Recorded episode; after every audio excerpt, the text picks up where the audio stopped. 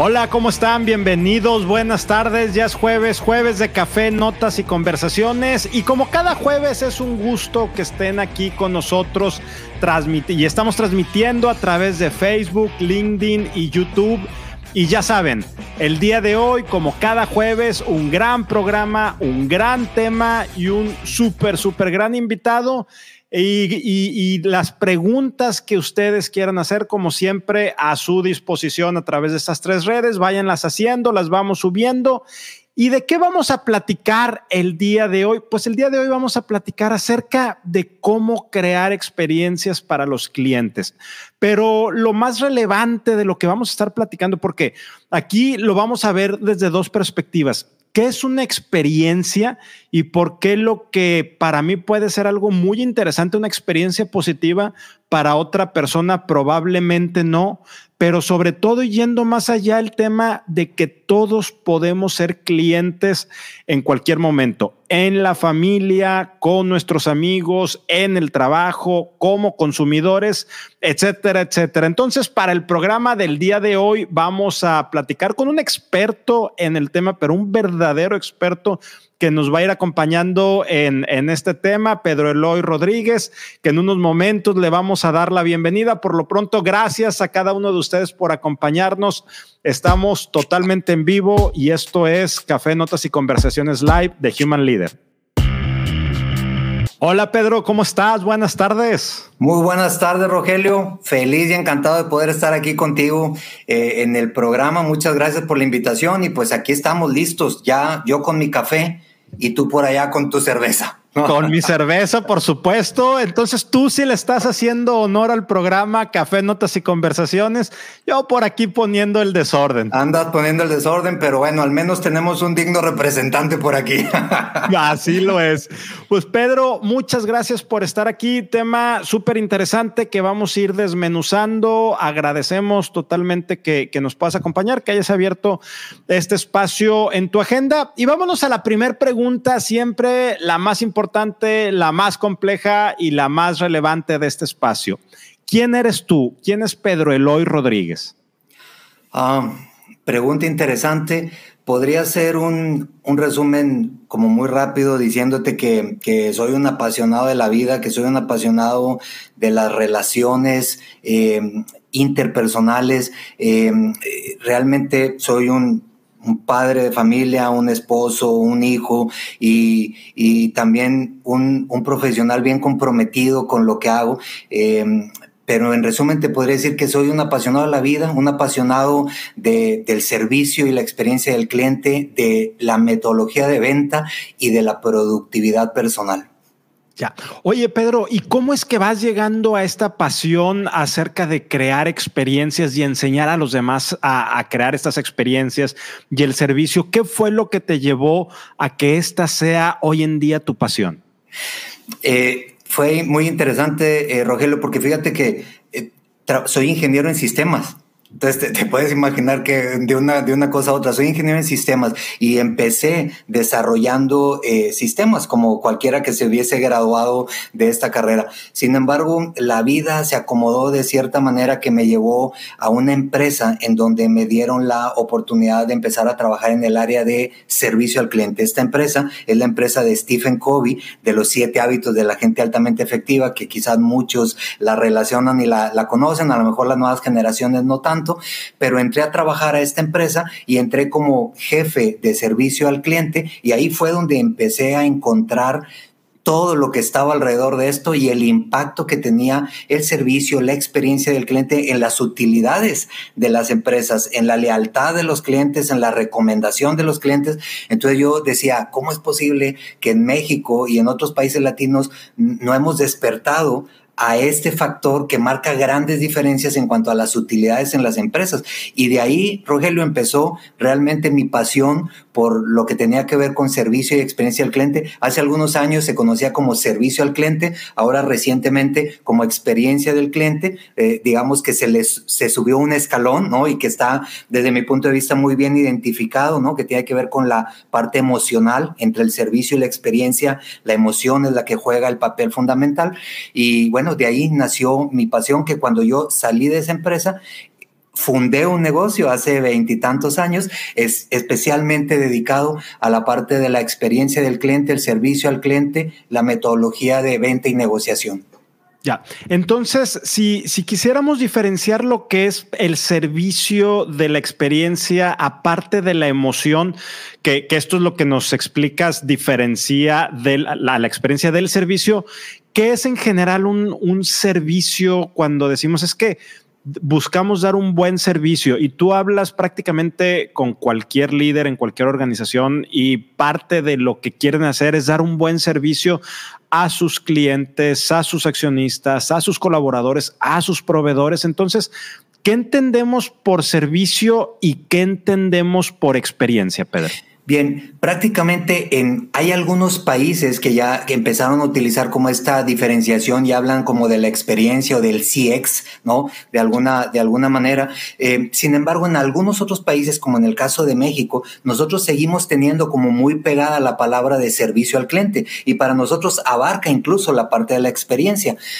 Sin embargo, si quisiéramos hacer como una diferenciación, podríamos decir que el servicio al cliente son todas estas como metodologías que se implementan como para poder decir, oye, se contesta de esta manera, se atiende una queja de esta forma, se, tiene que ver más como con, con los métodos o con los procesos que de alguna manera estamos poniendo o estamos implementando. La experiencia, entonces, son todas las interacciones que tiene un cliente con nosotros desde el inicio hasta el final. Interacción significa que cualquier cosa donde el cliente empiece a contactar con nosotros, nosotros tenemos la gran oportunidad de poderlo hacer sentir bien. Y por eso entra la parte emocional en la experiencia, mientras que en la parte de servicio está más como documentado. Me explico con la diferencia, es como, este es el manual, estos son los pasos a seguir, estos son los procesos, así se atiende una queja, así se contesta el teléfono, así se despide al cliente, es como el proceso. La experiencia es cualquier interacción que se tenga desde el principio hasta que despedimos al cliente.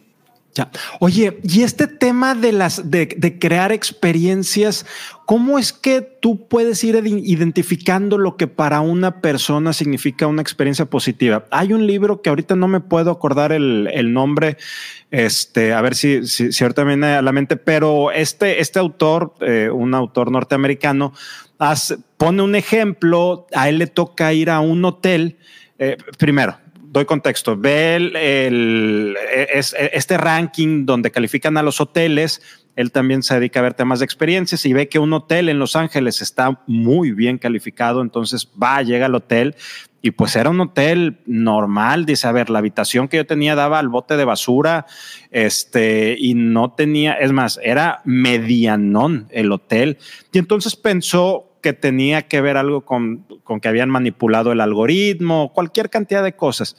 Pero entonces al momento que él trata de entender qué pasa, de por qué estaba tan altamente calificado y sale a la alberca, dice, la verdad es que la alberca era normal, pero en la alberca había un teléfono rojo y entonces los niños lo descolgaban y, alguien les contestaba y llegaba un mesero, camarero perfectamente vestido con una charola llena de paletas y de helados. Y entonces aquello era un festín para los niños porque era dentro del alberca estar comiendo y este tema y dice, la experiencia es para quien la recibe y a mí como adulto la verdad es que esto no me estaba aportando nada, pero la calificación que daban los papás venía por lo que estaban sintiendo los niños.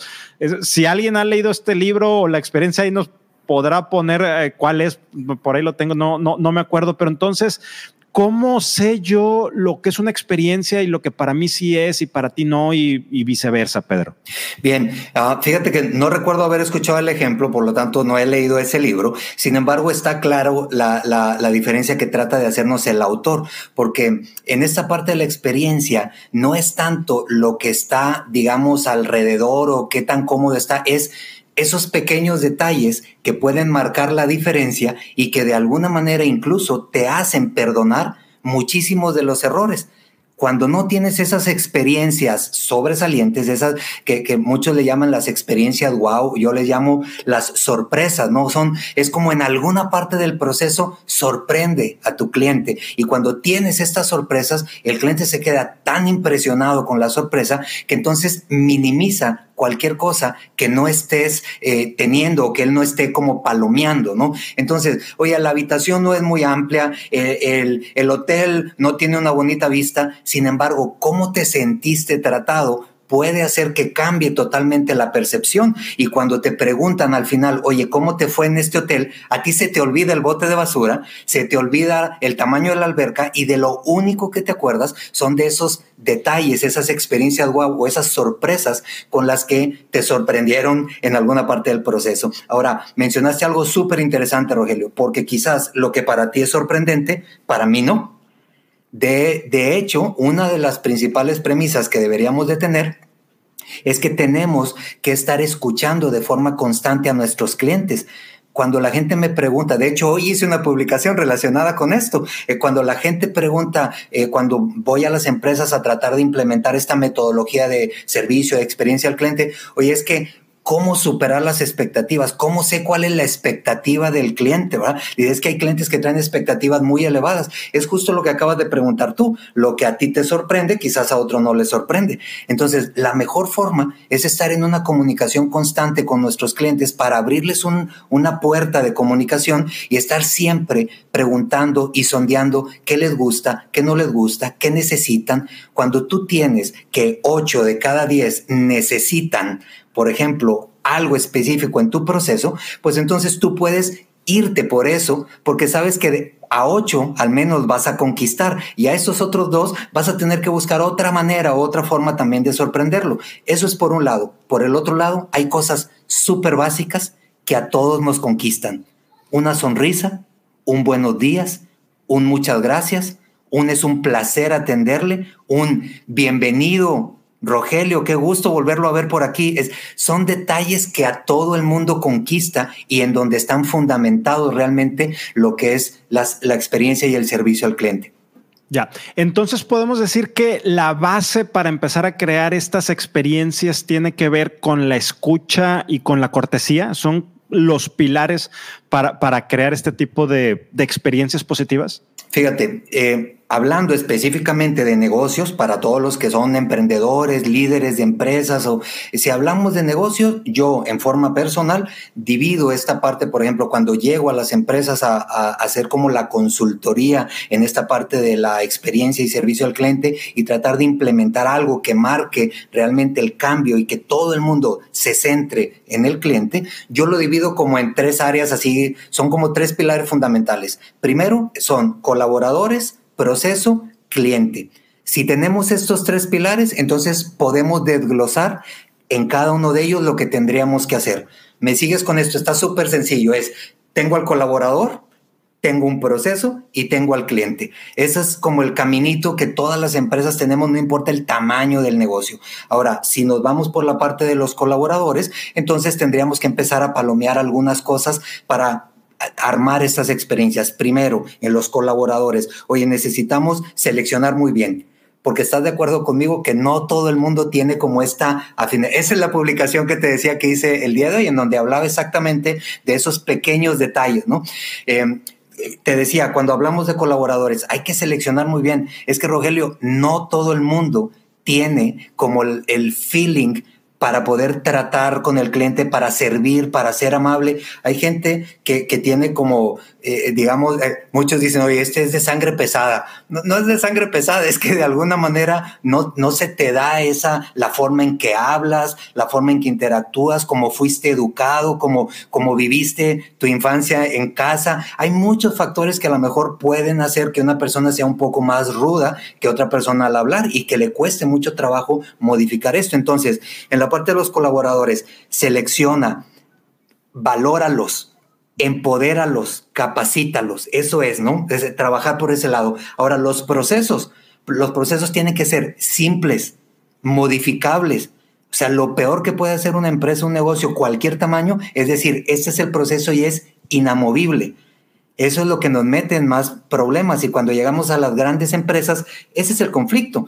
Para poder mover una pieza o un lápiz, tiene todo el mundo que seguir un proceso. Y cuando tú tienes una situación para satisfacer a un cliente, si tú te tienes que esperar a que todo el mundo diga sí, pues ya perdiste la oportunidad de sorprender al cliente. Entonces tiene que ser cambiante, tiene que poder, este proceso tiene que cubrir con la, con la oferta de valor básica. Es decir, si estamos hablando de un restaurante, pues por más eh, agradable y amable que sea la persona, si la comida no sabe rica, ya perdiste.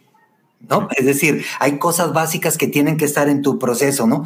Y en esa parte del proceso también sería todos estamos involucrados. Otro de los errores graves es si tú le dices en una empresa a los que están en el mostrador, que son los únicos responsables de que el cliente se vaya feliz, ese es un grave error, porque también la señorita de contabilidad que está encerrada en la oficina o el que está en bodega acomodando el material, también tiene que ver con esta parte del servicio y la experiencia del cliente. Y finalmente tenemos al cliente. Lo que tenemos que hacer es escucharlo de manera constante, tal cual lo acabamos de decir hace un momento, es parte del elemento, escucha constante. La otra parte es valorarlo, es decir, estarle preguntando, lo estamos haciendo bien, ¿verdad? Y lo otro es diseñar nuevas propuestas en base a lo que necesitan. Y esto se conecta, Rogelio, es decir, tienes una nueva propuesta, la diseñaste en base a lo que escuchaste, ¿ok?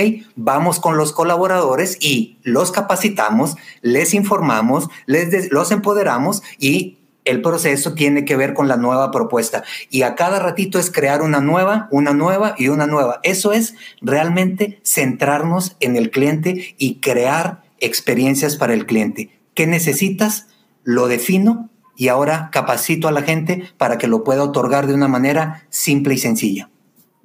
Oye, Pedro, y de lo que nos decías al, principio de, este comentario, esas personas que son de sangre pesada o que se autodefinen como pues así soy yo y háganle como puedan, eh, ¿cómo vamos cambiando? ¿Cómo puedes llevar a que las personas eh, cambien esa forma de ser, porque la verdad es que a mí me sobrepasa cuando alguien dice, pues es que así soy yo, este, así hablo yo, así es para mí, porque uno va creando expectativas en todas partes, o sea, no nada más es con el cliente consumidor que consume o compra el producto que se hace o servicio que se hace en la empresa donde yo trabajo.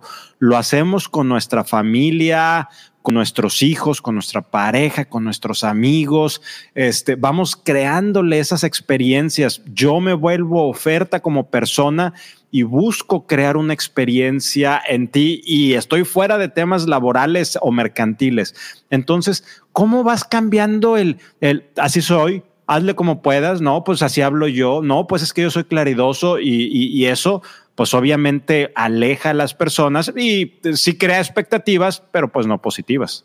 Bien, fíjate, eh, esta es opinión personal, pero lo que he encontrado en el camino a lo largo de estos años en donde he trabajado, por ejemplo, con algunas empresas donde el foco es que todo el mundo se alinee hacia el cliente, pues bueno, por un lado tenemos a la gente que de manera natural, como te decía hace ratito, es decir, quizás por su propia experiencia de vida, por cómo fueron educados, por porque traen temperamento y el carácter se fue acomodando de esa manera, y tú tienes a, las personas que genuinamente son serviciales, que son amables, que son y, existen estas personas. Entonces, encontrarlas, por ejemplo, yo les digo, cuando hagas una entrevista y que estés buscando un puesto que tiene que ver con la parte del servicio de experiencia al cliente, pues por un lado tienes que entrevistarlos por la parte funcional, es decir, que efectivamente sepan hacer lo que quieres que hagan, y por el otro lado, por la parte, pues, eh, digamos, em, de, característica, de carácter, de, ánimo, de empatía, de, ¿no? De, es esta actitud la que tienes que también como reconocer. Ahora, he descubierto, Rogelio, en el camino, que existen algunas personas que efectivamente dicen, oye, yo naturalmente no soy servicial, no soy amable, no, pero quiero aprender. ¿Qué tengo que hacer para aprender? Y por el otro lado tenemos a la gente que dice, yo no soy y así soy yo. No, tal cual lo acabas de decir tú, es que así soy yo, es que así me enseñaron a mí. Bueno, cuando una persona se centra en el así me enseñaron a mí o así soy yo, pues está cerrado a la parte de cómo puedo cambiar. Yo, yo siempre lo que digo es, si tú sabes que hay algo que te puede ayudar o beneficiar para que se abran más puertas, pues la lógica sería cómo lo aprendo. O sea, ¿cómo puedo empezarlo a hacer yo también si es que no lo conozco, no lo estoy haciendo? Pero cuando la gente no quiere, pues entonces es muy difícil, porque es, es como aquel dicho de si, si no sabes, te explico, eh, si no puedes, te ayudo, pero si no quieres, pues...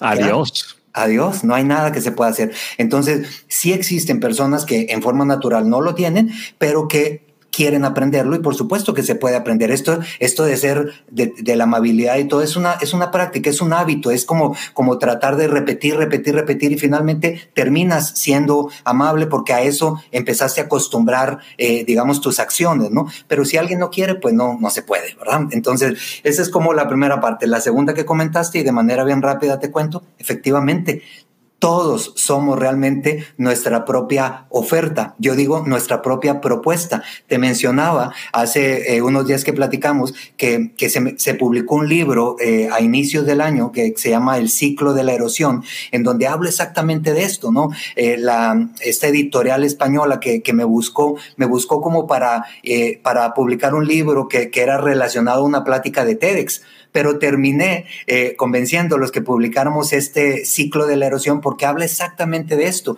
de cómo todos los productos, las empresas, las personas, los profesionales, estamos en un ciclo y nosotros mismos nos convertimos en propuesta para los compañeros de trabajo, para nuestras parejas, nuestros hijos, nuestros padres, nuestros vecinos, equipo de trabajo, clientes, proveedores. Es decir, todos estamos corriendo estos ciclos y existe el que se sienta en la zona de confort y se muere o se erosiona, y también existe el que en forma constante está viendo qué necesita mi usuario, mi cliente, mi amigo, mi esposa, mi hijo, qué necesita para yo poderlo poner como una nueva propuesta. Y esto es realmente el secreto, Rogelio, es decir, no sentarnos nunca en la zona de confort. Ese es el libro del ciclo de la erosión que, te digo que se lanzó a inicios del año y hablamos acerca de cuál es el secreto para como personas profesionistas y también eh, como empresas y productos para no erosionarnos, ¿no? Este secreto lo tienen muy claro muchas empresas desde hace mucho tiempo, pero de ahí nace esto que te decía hace un momentito, en donde para crear experiencias, ya ves que te decía, es, tenemos al colaborador, al, al, proceso y al cliente, y siempre tenemos que estar escuchando al cliente para sacar una nueva propuesta. Bueno, de, en eso se basa el ciclo de la erosión. Escucha con quien estás interactuando, qué necesita y pone una nueva propuesta sobre la mesa que lo haga feliz. No importa si estamos hablando de una persona o si estamos hablando de todo tu nicho de mercado qué necesita y pon la propuesta ahí, ¿verdad? Ya. Oye, Pedro, y ahora que eh, a, nivel, a nivel mundial hablamos mucho de la cuestión de la individualidad, de cada persona somos diferentes, ir encontrando ese camino y déjame irme moviendo hacia las organizaciones, hacia los colaboradores, hacia los clientes internos cuando áreas como recursos humanos tienen que crear esas, esas expectativas.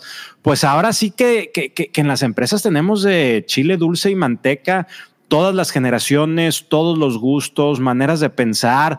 Siempre utilizo el, ejemplo de las posadas navideñas. No sé si se acuerda la gente que hasta el 2019 se hacían en las, empresas posadas navideñas. La gente se reunía sin tapabocas y se abrazaban y bebían. Bueno, esa era una celebración que se hacía, pero cuando, cuando estaba ese tema en, en, aquellas épocas, este, eh, antes de la pandemia, no faltaba el que, no, a mí no me gusta, no, no, no importa al grupo que trajera, no, a mí no me gusta, no, yo no estoy de acuerdo, y el otro, no, pues a mí más o menos, no, y, y a lo mejor eh, eh, el tema de una fiesta, pues puede ser bastante simple, ¿verdad? Pues porque hay gente que nunca está de acuerdo con las celebraciones, no le gusta lo que sea, pero en una empresa tienes colaboradores, los tienes que retener, tienes que crear esas experiencias para conectar con ellos, pero con una diversidad multicultural que hace que la gente entienda las cosas de manera distinta. ¿Cómo le hace recursos humanos? ¿Cómo le hace la organización y los líderes para crear esas expectativas positivas, Pedro? Fíjate que, bueno, esta famosa frase que se ha mencionado de distintas eh, maneras, pero esto de, de enfócate en tus colaboradores y ellos se enfocarán en los clientes o cuida a tus colaboradores y ellos cuidarán a los clientes o enamora a tus colaboradores y ellos enamorarán a los clientes. Tiene mucha lógica. La verdad es de que tenemos que trabajar. nadie puede estarle sonriendo a un cliente cuando trae un puñal enterrado en la espalda. Ese es, una, es un principio básico. ¿no? Ahora, lo que acabas de decir es un gran desafío para recursos humanos y para muchas de las empresas. Es decir, ¿cómo le hago para tratar de satisfacer la necesidad de todo el mundo? ¿no? Hace poquito también por ahí había una encuesta que publiqué en donde estábamos hablando de los beneficios, de lo que le llamaba la atención a unos y a otros, y algunos hablaban de que, oye, es que los gastos médicos se los dan a los casados, pero no a los solteros, y o sea, este tipo de cosas que en lugar de ayudar, pues dividen a las personas y hacen que los colaboradores no se sientan como muy encajados, ¿no? Con, con la compañía vuelvo a lo que te decía hace un ratito, cuando he trabajado con las compañías y entramos en esta sección de los colaboradores, cuando me dicen, Pedro, es que tenemos gente de todas las edades, hay distintas formas de pensar ahorita, ¿cómo le podemos hacer? Cualquier cosa que saquemos no para, no para todo el mundo va a ser atractiva. Yo vuelvo a lo que te decía hace un momentito, hay principios básicos. Hay cosas básicas en la valoración de una persona Nadie, no importa la edad que tenga ni la generación que tenga, nadie se va a molestar o se va a sentir mal porque le dices que lo estás escuchando, porque valoras su punto de vista, porque le explicas por qué algo sí puede avanzar y algo no puede avanzar. Alguien que le da la oportunidad de crecimiento, alguien que le dices quiero capacitarte, alguien que le dices comprendo que estás en una situación complicada y no te preocupes, pero te encargo los resultados me sigues con lo que te estoy tratando de decir, es, que es súper sencillo. Hay cosas tan básicas en los colaboradores que yo les digo a las empresas, mira, mientras tú estás perdiendo el tiempo pensando en cuál es la banda que vas a traer para que a todo el mundo le guste, se te está yendo de la mente que lo que tienes que hacer son los principios básicos. Tienes que decirle, oye, en verdad yo te escucho, en verdad te valoro, en verdad y tienes que reconocer que lo que le estás pagando es equitativo a la responsabilidad que es una persona que tiene vida, aunque esté casado o no, pero también tiene vida afuera, ¿no? Yo, un jefe anterior a los casados decía, váyanse, son las 7 de la tarde, váyanse con la familia. Y a los solteros nos decía, váyanse porque quiero boda.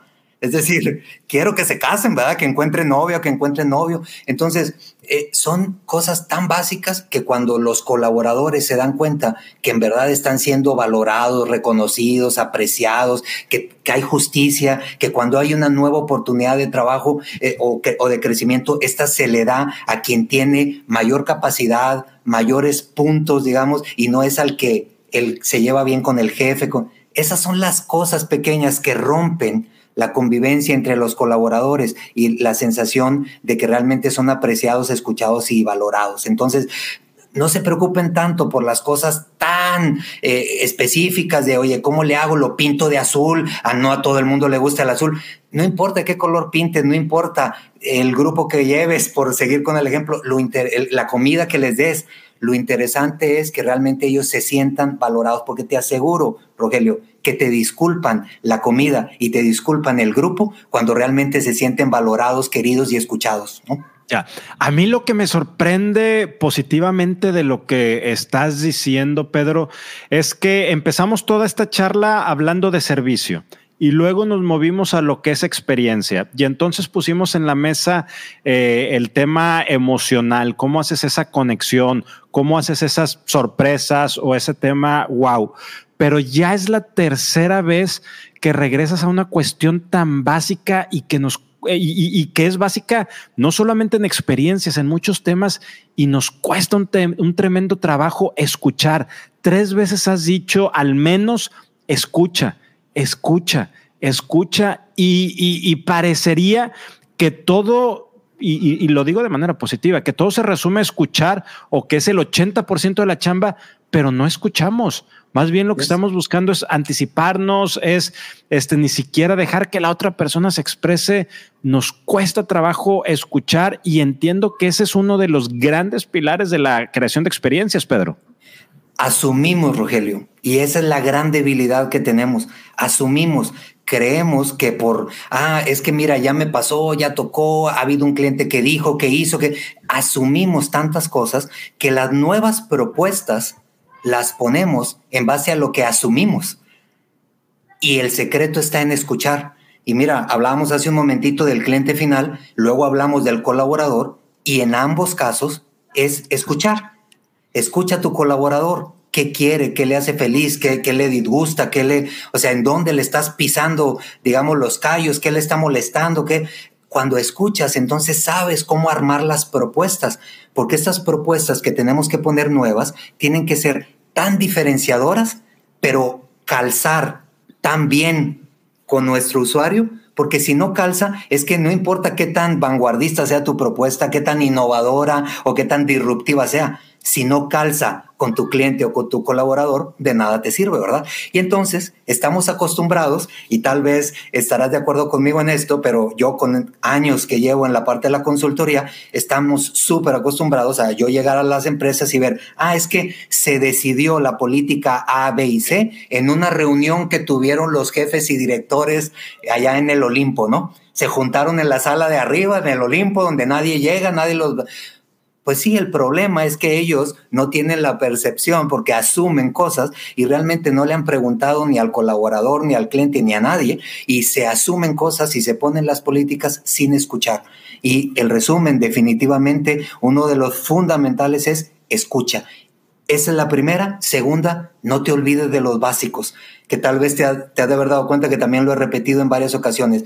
Es increíble, increíble cómo la gente está tan metida en encontrar las cosas creativas, nuevas, y descuida los básicos. Es como te decía, hay restaurantes donde están capacitando en cómo saludar a la gente y se les ha olvidado asegurarse del sazón de la comida.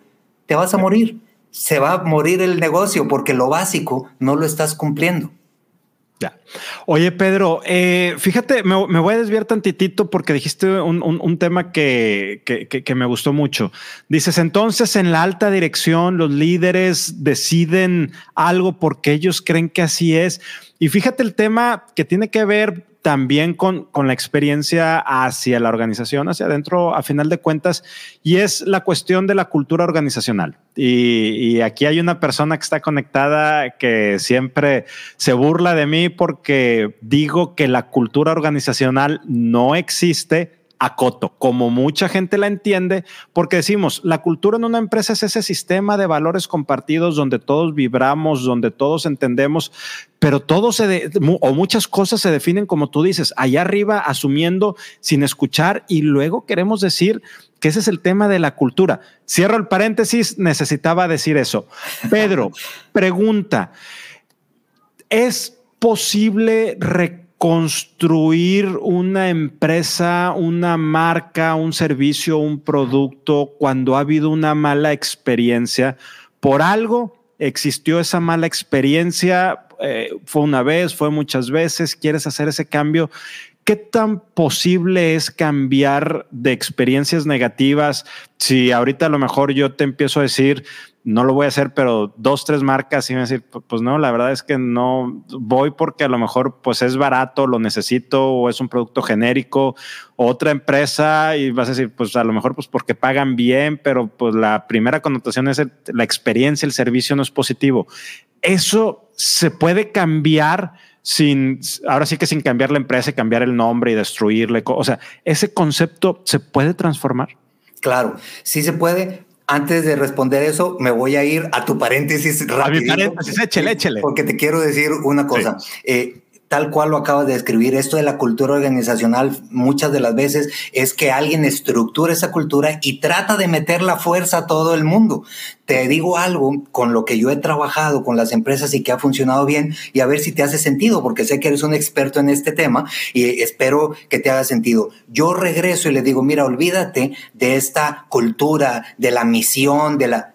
Vamos a centrarnos en un propósito ¿Cuál es el propósito por el cual está esta empresa creada? Si tú ese propósito logras convencer a todos los demás, entonces cada quien le pone palabras a su propósito. No sé si me sigues en lo que estoy tratando de decir, porque cuando yo regreso y te digo, esta es la cultura y así se hacen las cosas, es que es lo mío lo que estoy tratando de meter en la gente. Pero cuando yo llego y les digo, es que mira, el propósito de esa empresa es realmente cambiar vidas, es realmente mejorar, que cada quien le ponga las palabras, pero que tenga un propósito. Y eso es mucho más sencillo que tratar de incrustar una supuesta cultura en donde todo el mundo debe de encajar, ¿verdad?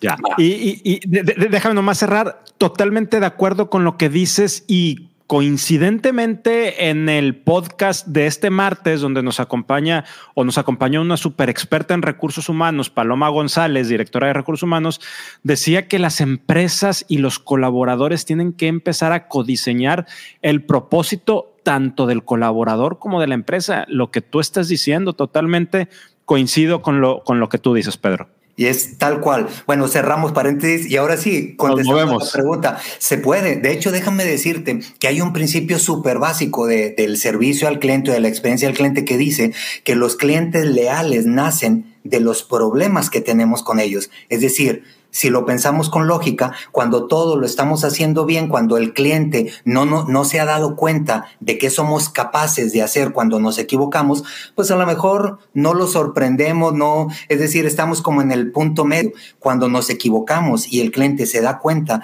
de la capacidad que tenemos para responder al error, para disculparnos, para resarcirlo, para arreglarlo, para, pues entonces de alguna manera el cliente dice, wow, o sea, esta gente realmente está enfocada en servir y en agradar entonces, eh, por eso muchos dicen que la lealtad nace de un error que tuviste con un cliente cuando el cliente se da cuenta de qué tan bueno eres para responderlo. Ahora, el problema es el tiempo que nos tardamos en responderlo, el error.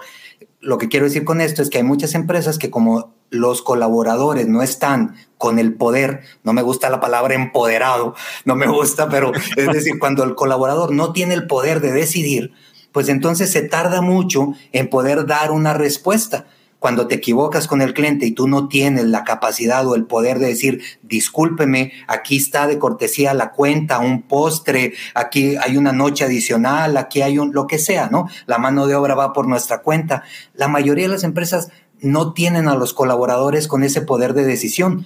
Y ese es el motivo por el cual se tarda mucho en llegar una respuesta y ahí es donde se pierde la posibilidad de despertar la lealtad del cliente. Ahora, sí se puede, después de tener un error, se puede echarnos a la bolsa al cliente cuando respondemos de manera muy rápida, si tienes a la gente con el poder de decisión. Ahora, si tú me preguntas, una empresa que ha venido cometiendo errores a lo largo de mucho tiempo, que todo el mundo está hablando del mal servicio, que todo que si podría cambiar la percepción que tiene la gente, yo te diría, le va a costar mucho porque está empezando sin impulso, es decir, empiezas desde la, desde la mm, eh, decepción o desde de, la queja. Entonces, como no tienes impulso, te cuesta mucho trabajo. Por supuesto, si le dedican tiempo, dinero, presupuesto, mucha creatividad, pues podrían darle la vuelta a la tortilla. Hemos visto pocos casos, pero sabemos de empresas que quizás eh, han resurgido y le han dado vuelta a la tortilla totalmente. Siento que es muy difícil si no tenemos a la gente con el poder de decisión. El secreto para poder echarnos a la bolsa a un cliente después de un error radica en el poder de decisión que tienen nuestros colaboradores. Mientras siga existiendo un jefe arriba que diga yo firmo todo, aquí no sale un peso o nadie regala nada, nadie dice nada, nada, si yo no autorizo, pues entonces es muy complicado. Es decir, un error, hay una regla que dice que son cinco segundos Tienes cinco segundos para darle una respuesta inmediata al cliente. Cuando el colaborador patina, pues se pierde la oportunidad, ¿no? Ya, y, creo que como, como todo en la vida, que equivocarse es lo más sencillo, que es muchísimo más fácil el camino para que una empresa eche a perder toda una reputación construida a lo largo de mucho tiempo cuando hay cambios importantes y de repente todo empieza a ser malo. No voy a decir nombres, pero a mí se me viene así rápido a la mente una aerolínea mexicana que yo siempre la consideré como buen servicio y ahora no encuentras el call center, no te entran llamadas y, de repente es ¿cómo es posible que algo que era tan bueno ahora ni siquiera quién, quién te atienda? Se pierde cuando empiezan a cambiar las prioridades, o sea, cuando en una compañía tienen como prioridad la experiencia del cliente o tienen como centro al cliente, se nota claramente, Rogelio, pero hay situaciones en donde las empresas dicen, oigan, este año va a cambiar la jugada, aquí la prioridad tiene que ver con la utilidad, con la, porque tenemos que hacernos rentables y por supuesto, cuando centras 100% en la utilidad, entonces empiezas a cerrar la posibilidad de algunas otras cosas. La gente a veces pierde de foco el hecho de que perder un peso ahorita te puede traer 10 pesos en el futuro. Entonces, prefieren no perder el peso el día de hoy, aunque en el futuro estén luego sufriendo por encontrar nuevos clientes o nuevos, yo digo, incautos que, puedan entrar en negociación con ellos, ¿no? Entonces, es una moneda al aire y es una decisión, pero sí, me ha tocado empresas que dicen, mira, a Toyota como marca global, le sucedió a nivel mundial. O sea, siempre traía como la calidad como prioridad, por ejemplo, y estoy hablando no solo de la calidad en, el, en la experiencia, sino la calidad como tal.